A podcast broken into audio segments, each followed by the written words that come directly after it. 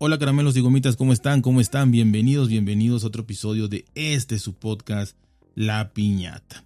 Hoy quiero hablarles de algo muy interesante y que honestamente creo que la mayoría de nosotros pasamos por alto eh, o no, no tenemos el conocimiento quizá eh, porque obviamente es muy difícil, a menos que, uno empiece a indagar y demás, entre lo que tiene que ver eh, todas las redes sociales, en este caso vamos a hablar de YouTube en específico, pero en realidad lo tienen todas, el hecho de mm, compaginar un poquito, relacionar, relacionar un poquito lo que es YouTube con eh, la salud mental, o con la psicología, con la ansiedad, con la depresión, con todo esto, no se asusten, más que una charla aburrida, la verdad que esto va a ser muy rápido y, y, que, y creo que es importante, creo que es muy importante que de alguna u otra manera, pues eh, se debería de saber, ya lo que uno haga o no haga, eso ya es cosa de uno, ¿no? Pero se debería de saber. Y bueno, eh, vamos a hablar de eh, cuánto tiempo se pasa uno en YouTube, cuáles son las recomendaciones de los expertos, y cuáles son las consecuencias de pasar mucho tiempo en, YouTube. Cabe destacar y quiero entre paréntesis primero decir que México por desgracia, para mí es una desgracia enorme, por persona México es el país número uno del mundo que consume YouTube y, y, se habla de un promedio de seis horas de YouTube diario. Es una locura, una verdadera locura este, porque además eh, México también es uno de los países donde más se trabaja, más horas se trabaja, así que esto debe ser de madrugada o entre espacios de trabajo o inclusive en el mismo trabajo si, si no es muy demandante. Para mí una, una desgracia y nada honroso número uno eh, a nivel mundial en esto, ¿no? En ver YouTube, ¿no? Este, aunque para los creadores de YouTube yo creo que está fabuloso, ¿no? Ya estamos viendo cómo, muchos youtubers de habla hispana están haciendo mucho, mucho contenido de México, de cómo es México, todos los bloggers y muchísimo, cada vez veo más y inclusive ya con subtítulos eh, en español, perdón, de, de, de bloggers extranjeros y bueno, y, todo lo que conocemos de tecnología y demás, pues ya ponen hasta en pesos mexicanos cuánto cuestan las cosas. Y no es más que un reflejo de las estadísticas que YouTube le manda, obviamente, de que aquí hay un mercado jugoso, muy jugoso. Pero bueno, vamos a pasar a esto. Obviamente, cada vez, cada vez los jóvenes pasan más tiempo en redes sociales, más tiempo en sus celulares, en sus tabletas, en lo que sea, y obviamente viendo YouTube, ¿no? Digamos que el que, el que mejor le va pues ve tutoriales, aprende algo, porque también hay cosas para aprender, entonces aprende algo, ve tutoriales, ve reseñas y demás, ¿no? Pero generalmente la mayoría lo que se pasa es viendo videos aleatorios de lo que sea y sobre todo estos de, los, del gaming, la verdad que ver jugar a otras personas, a mí, a mí en lo personal igual ya por mis 60 años ya se me hace un poco este, pues absurdo, pero entiendo que a los jóvenes les fascina estar viendo jugar a otra persona por horas y horas. Pero bueno, la mayoría es entretenimiento, ¿no? La mayoría. Y bueno, y la verdad es que no somos conscientes de cómo va fluyendo el tiempo, cómo va pasando y pasando y pasando, y nosotros no nos damos cuenta de todo esto y pues eh, la verdad es que eh, se nos van las horas ahí, el día, la vida, la vida se nos está yendo encerrados viendo YouTube, ¿no? Aquí, viene la parte importante, ¿no? Mientras más videos consumimos, más propensos somos a la ansiedad, la depresión y el aislamiento. Por eso digo, pasamos tiempo pegados a, a una pantalla solos, ¿no? Eh, y si estamos con otros, pues da lo mismo porque estás tú y la pantalla, ¿no? Y bueno, ¿esto quién lo dice? Esto lo indica un nuevo estudio, nuevo, porque cada año hacen uno, entonces este es más nuevo, el Instituto Australiano para la Investigación y Prevención del Suicidio. ¿Sí? Eh, analizaron tanto los impactos positivos como negativos de esta plataforma, ¿no? Y la salud mental, su repercusión en la salud mental. Y esto me interesó porque yo leí varios artículos. ¿Por, por qué me, me inclino por este? Porque investigaron eso, ¿no? Tanto el, impacto positivo como negativo, no nada más se fueron por lo malo, porque, ay, que tú nada más hablas de que YouTube es malo, no, aquí está lo positivo y lo negativo, y como digo, lo positivo es aprender. Muchísima gente, y también he leído mucho y escuchado mucho de infinidad de gente que ha aprendido oficios y que vive y que ha hecho dinero de lo que aprende, no de crear contenido en YouTube, de lo que aprende en YouTube, de recetas, este, de lo que sea de comida, eh, ha puesto restaurantes, gente que aprende a ser carpintero, plomero, eh, infinidad de cosas, manualidades, todo lo que hay ahí y que han hecho dinero con eso, ¿no? Y, es su modo vivendi ahora, así que la verdad es que esa es la parte positiva. Pero bueno, los investigadores descubrieron que los usuarios menores a los 29 años que observan regularmente contenido sobre la vida de otras personas suelen sentirse más abrumados y ansiosos que los usuarios irregulares, ¿no? Eh, pues sí, tú ves, es que en YouTube, eh, como en cualquier red social, pues no vas a ver, y esto lo he dicho mil veces, no vas a ver cosas negativas de las personas, no lo vas a ver, o sea, no vas a ver los problemas, no vas a ver las enfermedades, no vas a ver eh, las malas calificaciones, no vas a ver, o sea, no, vas a ver la parte bonita, las vacaciones, el éxito, el, nuevo auto que se compraron, eh, sus nuevos gadgets tecnológicos, eh, todo lo bueno, la graduación de la escuela. No vas a ver cosas catastróficas, ¿no? O sea, honestamente, no vas a ver a gente llorando, o sea, vas a ver a gente riendo y gente exitosa y gente comiendo platillos maravillosos y en yates y en vacaciones y en donde tú quieras, ¿no? Así que la verdad, o en éxitos deportivos, laborales, lo que sea, ¿no? Entonces, pues tú te sientes menos, ¿no? Tú dices, bueno, este, lo que yo vivo, o sea, te crees que ese es el mundo real nada más y que tu mundo pues es realmente una porquería, ¿no? Hablando claro, ¿no? ¿Y cuáles son los, eh, los usuarios regulares e irregulares, ¿no? Pues los usuarios regulares son los que consumen más de dos horas diarias YouTube, que ya se me hace exagerado, ¿no? Dos horas diarias YouTube. Y esta misma asociación, imagínense, esta misma asociación recomienda, recomienda que a lo mucho pases dos horas en YouTube diario. O sea, que a lo mucho, que no pases de ahí. Obviamente entre menos eh, mejor, pero que no pases de dos horas. A mí se me hace exageradísimo. Yo creo que con una hora que vieras YouTube ya al día, yo creo que es suficiente, ¿no? Para entretenerte o para aprender. Dos horas, una hora creo que es suficiente. Dos horas se me hace mucho. Pero repito, por eso agarré esto, porque no, no está exagerado para ningún lado. No creo que es lo más ecuánime, ¿no? Así que está este instituto australiano. Eh, entonces, bueno, dice que, que, no más de dos horas y el que pasa más de dos horas, pues son estos usuarios regulares, ¿no?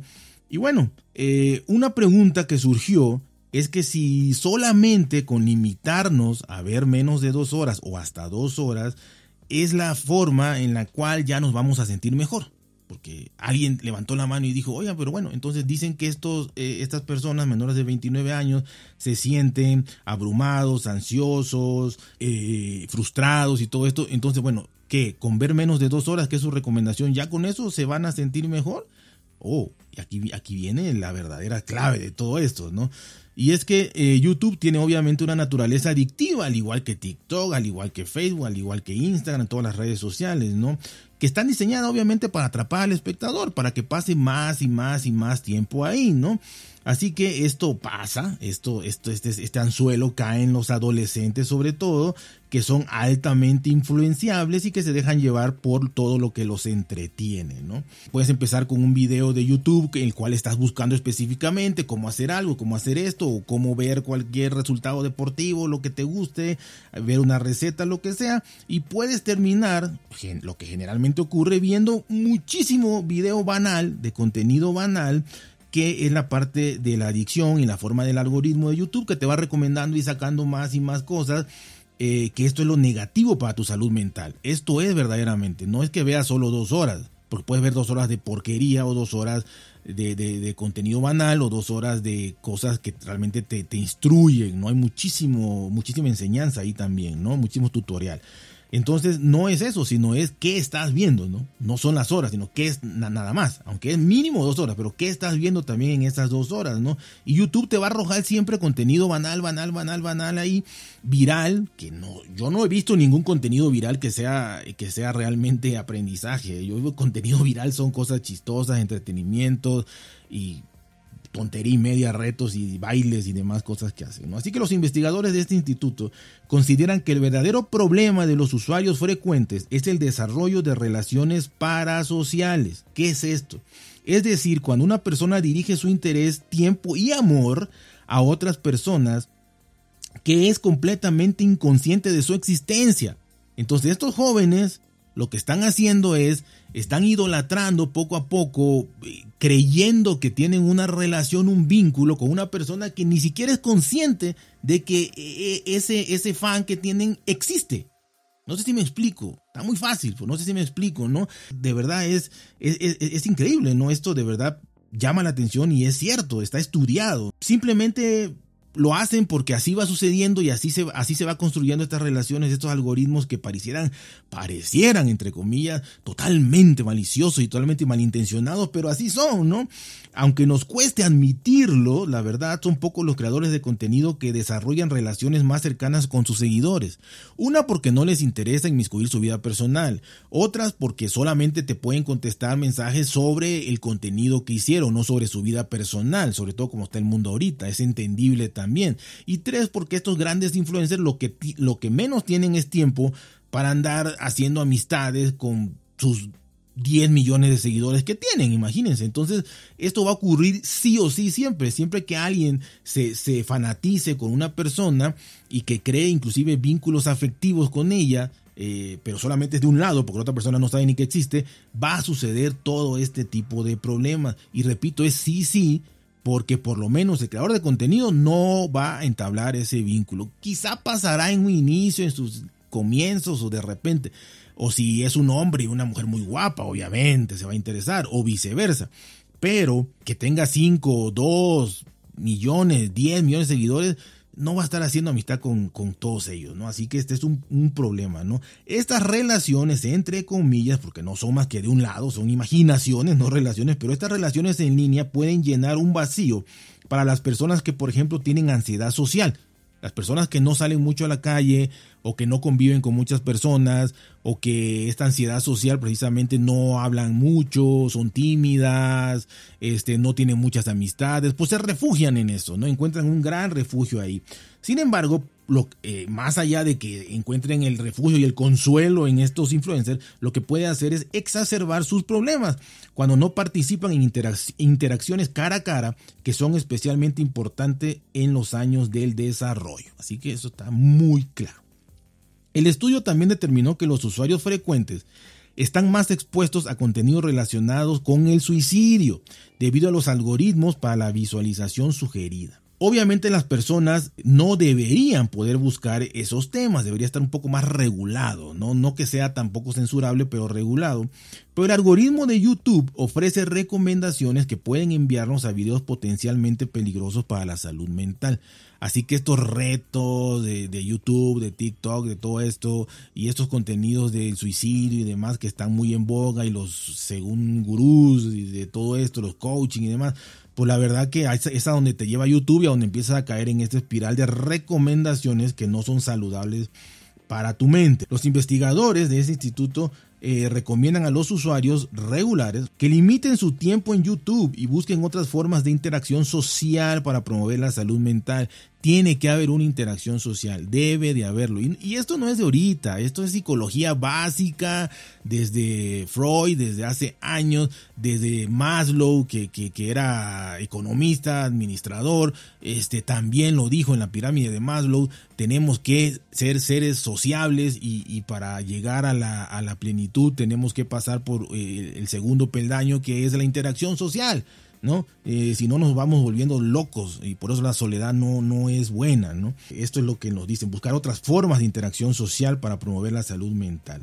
Para este estudio, como decía, más de dos horas diarias de consumo es calificado como uso de alta frecuencia, personas de alta frecuencia. Más de cinco horas diarias es un uso saturado, más de cinco horas, está saturadísimo, tu cerebro se saturó, esa es la palabra, el significado, se saturó, o sea, ya está, ya, algo que está saturado ya no funciona. Cualquier cosa que esté saturada ya no sirve, ya no funciona. cualquier herramienta, cualquier dispositivo, cualquier este, máquina, la saturaste. ¿Qué quiere decir? Llegó al límite, ya. Y así pasa con el cerebro. Imagínense, y en México que pasamos 6 horas en promedio. Claro, si es promedio, uno pasarán 10 horas, 8 horas, 7 horas, y otros 2, 1, o otros 0, o 10, 15 minutos como yo. Eh, y, y, así mucha gente. Pero si yo paso 15 minutos, 20 minutos en YouTube, pues habrá algún pobre eh, ahí que, pase 10 horas. Y es verdaderamente lamentable, ¿no? Así que más de 5 horas ya está saturado. Y la palabra lo dice todo, saturado, no funciona ya. Eh, por lo tanto, pues bueno, ellos consideran que dos horas diarias o menos sería lo ideal para evitar niveles altos de ansiedad, ansiedad aislamiento y depresión. Sin embargo, la decisión final, obviamente, como todo, pues recae en nosotros, como yo les decía, ¿no? La verdad es que YouTube por sí, por sí solo y todas las plataformas sociales y una misma arma, ¿no? Una pistola, un cuchillo, lo que sea, no es malo. Si, si lo usas correctamente o si lo dejas guardado en un cajón, no te va a hacer nada. La pistola no te va a disparar sola, el cuchillo no te va a apuñalar solo, o sea, no, es el uso que tú le des. YouTube no es malo, por sí solo no es malo, ninguna red social es mala, pero el uso que le damos es lo que verdaderamente hace que este, pueda ser bueno o malo. Así que todo está en que cada quien piense, valore y, vea que si todas estas cosas que hacen verdaderamente le, le hacen bien o le hacen mal y que cada uno poco a poco se vaya moderando en el tiempo que ve YouTube y sobre todo yo creo que la clave, para mí si me preguntan la clave es, más allá de ser tajante, yo creo que la clave es ver lo que realmente quieres ver. O sea, buscar lo que, lo que quieres, lo que necesitas y ya, y ahí parar. No seguir las, las indicaciones de YouTube, no seguir el, algoritmo de YouTube, no seguir las recomendaciones de YouTube. O sea, tú vas a ver algo que te interesa, cómo hacer algo, o entretenerte, un resultado deportivo, o alguna cosa que quieras ver, hasta, hasta algo banal, no un chiste, un comediante, o lo que sea, es válido, velo. Pero una vez que termines, se acabó. y así hasta el otro día que necesites ver algo, ¿no? o el mismo día, pero cosas puntuales.